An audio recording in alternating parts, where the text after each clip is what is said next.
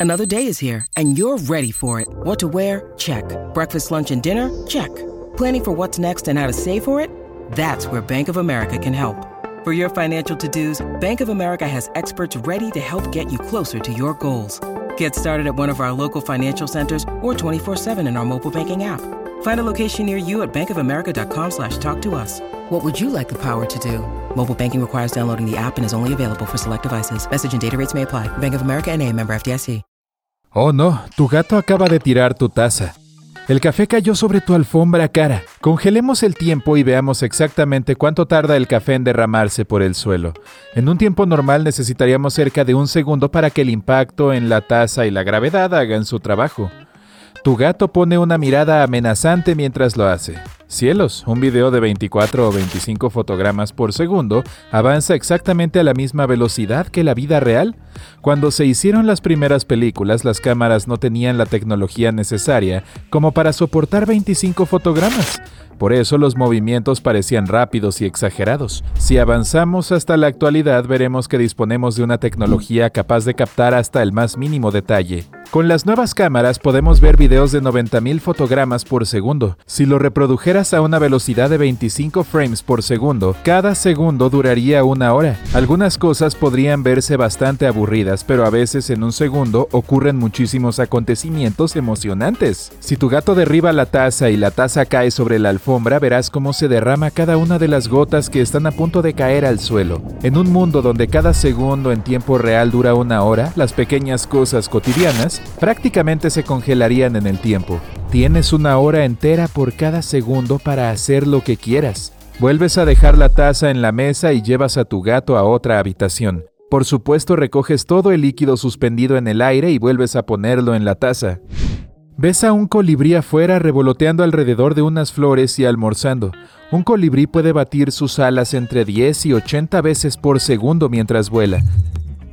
Te paras a su lado y ves los detalles de sus alas y cada uno de sus movimientos. Una abeja está recogiendo polen de una flor. Te acuerdas y ves que sus alas también se mueven en alta definición. Una mosca zumba a tu alrededor y tú sigues tu camino.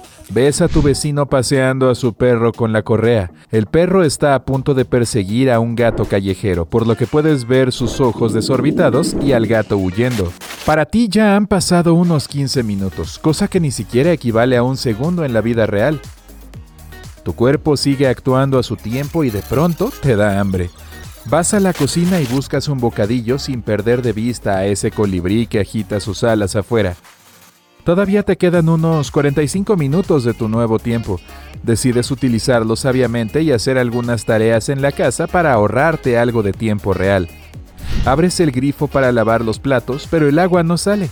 Recuerdas que debe pasar un momento para que aparezca. Te das cuenta de que la primera gota está a punto de caer, pero lo hace demasiado despacio en tu nuevo tiempo. Así que decides pasar a otras cosas como quitar el polvo de los estantes.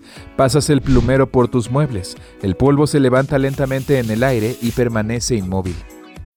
When you need mealtime inspiration, it's worth shopping Kroger, where you'll find over 30,000 mouth-watering choices that excite your inner foodie. And no matter what tasty choice you make, you'll enjoy our everyday low prices, plus extra ways to save, like digital coupons worth over $600 each week. You can also save up to $1 off per gallon at the pump with fuel points. More savings and more inspiring flavors make shopping Kroger worth it every time. Kroger, fresh for everyone. Fuel restrictions apply. Puedes estudiarlo en detalle mientras flota como humo. Te alejas e intentas atrapar las bolitas de polvo en el aire y arrojarlas a la basura. Te das cuenta de que limpiar el polvo no tiene sentido en este momento. Aún te quedan 35 minutos y no sabes qué hacer. Quieres revisar tu teléfono pero la pantalla LED tarda una eternidad en encenderse. La luz tarda algo más de 8 minutos en viajar desde el Sol hasta la Tierra. Eso significa que, si te encuentras en este mundo en cámara lenta al amanecer, el Sol tardará 20 días en llegar hasta ti. Estas serían muchas horas de vigilia. Cuando enciendes las luces de tu habitación, la luz viaja tan rápido que no hay tiempo suficiente como para procesarla, mucho menos verla. Este número ha cambiado de valor a lo largo de los siglos, pero la comunidad científica ya ha zanjado el debate.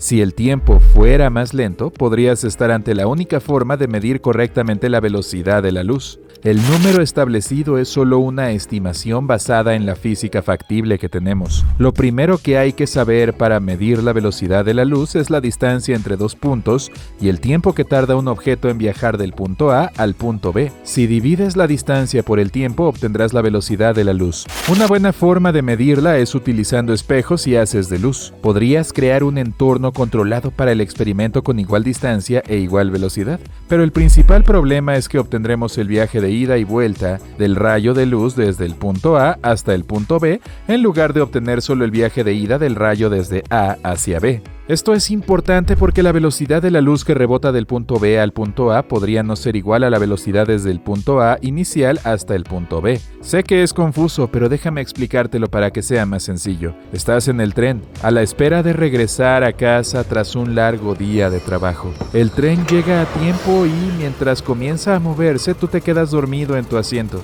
Un segundo antes revisas el reloj y ves que son exactamente las 9 pm. Más tarde despiertas en el mismo punto en que te encontrabas cuando te quedaste dormido, pero esta vez son las 11 de la noche. Dormiste durante todo el trayecto y tendrás que esperar más para llegar a casa. Asumimos que el tren tardó una hora desde la estación de tren hasta tu casa y otra hora desde tu casa hasta la estación de tren. Esto parece lógico si lo extrapolamos a los rayos de luz, pero Albert Einstein dijo lo contrario. Él asumió que el espacio y el tiempo son absolutos y que la velocidad de la luz puede variar. En el caso del viaje del tren, Albert Einstein habría dicho que es posible que el viaje desde la estación hasta tu casa haya durado una hora con 59 minutos y solo un minuto desde tu casa hasta la estación, o cualquier otro valor. Inicialmente algunos científicos no apoyaron esta idea, pero siguió apareciendo mucho. Así que la pregunta es, ¿cómo podemos medir la velocidad de la luz sin el viaje de vuelta? Probablemente podríamos utilizar esas cámaras de alta velocidad para grabarla fotograma por fotograma hasta obtener un resultado definitivo, pero no es tan sencillo. No sabremos nada con certeza porque la luz que vemos desde la lente ya es un reflejo de la luz real, no la vemos en su forma más pura. Lamentablemente de momento no hay forma de medir la velocidad real de la luz. El número que los científicos han establecido es solo una forma de concebirla sin saber su valor real preciso. Necesitamos ese número para hacer cálculos en matemáticas y física y entender mejor nuestro mundo. En una realidad donde un segundo equivale a una hora, las leyes de la física funcionan de otra y puedes observar cada proceso paso a paso. Regresas a tu cocina e intentas encender el horno para ver cómo nace el fuego Puedes ver en detalle cómo se forman las chispas junto a una pequeña llama. Un poco de agua a su alrededor se convierte lentamente en vapor. Si 60 segundos equivalen a una hora, entonces un minuto durará dos días y medio, y una hora durará unos cinco meses. Un día durará un poco menos de una década, y un mes tendrá una duración de unos 300 años. Un año completo equivaldría a unos 3.600 años normales. En esta realidad nuestros cuerpos envejecerían según su funcionamiento interno.